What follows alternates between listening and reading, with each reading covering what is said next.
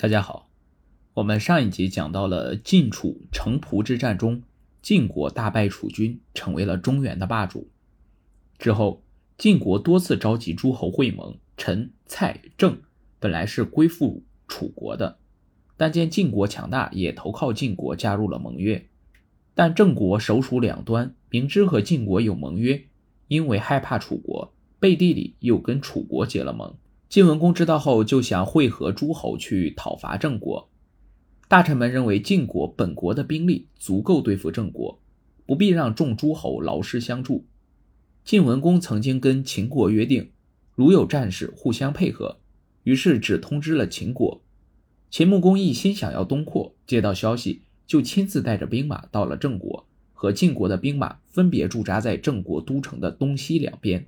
秦晋当时两个最强大的国家兵临城下，郑穆公吓得手足无措，赶紧派口才颇佳的烛之武去说服秦军退兵。烛之武给秦穆公分析说，郑国是晋国的邻国，秦晋两国灭了郑国后，晋国就会变得更加强大，这之后说不定晋国就会向西进犯秦国，因此秦国得不到一点好处。接着他说，如果秦国和郑国讲和。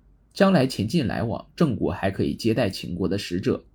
秦穆公觉得他说的有道理，就单方面和郑国讲和，并派了三个将军带两千人马留守郑国，帮他们守卫北门，自己则带着其余兵马悄悄回国了。晋军发现秦军不声不响地走了，非常生气。晋文公因为受过秦穆公的恩惠，没有出兵追击，但依然猛攻郑国都城。郑国见秦已撤兵，但晋国仍在进攻，只好又派人到晋国的军营中乞降。晋文公见郑国投降了，就把郑国拉到自己一边，与之订立了盟约后撤兵回去了。秦穆公得到消息，听说郑国又投靠了晋国，很生气，但是他不愿破坏和晋国的关系，因此没有再发兵打郑国。公元前六二八年，郑文公去世了，公子兰继承君位。是为郑穆公。当年冬天，晋文公也去世了，他的儿子晋襄公继位。秦穆公觉得到了和晋国一争高低、谋求霸业的时候了。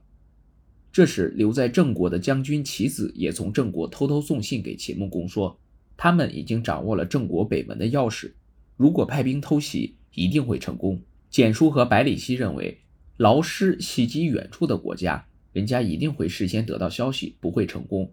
劝秦穆公不要去，但是秦穆公已经下定决心，不肯听从两位老臣的劝告，命百里奚的儿子孟明视为大将，简叔的儿子西乞术和白乙丙为副将，领兵车四百辆偷袭郑国。简叔和百里奚预知这次行动必然失败，自己的儿子可能没命回来，于是哭着给将士送行。秦军经过周地往东走，于公元前六二七年二月。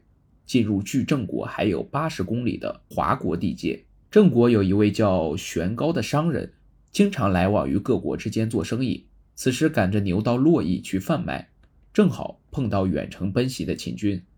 他和同行的人商量说，秦军一路穿越各诸侯国行军前来，肯定是想趁着郑国没有防备来偷袭。可是要向郑国报告已经来不及。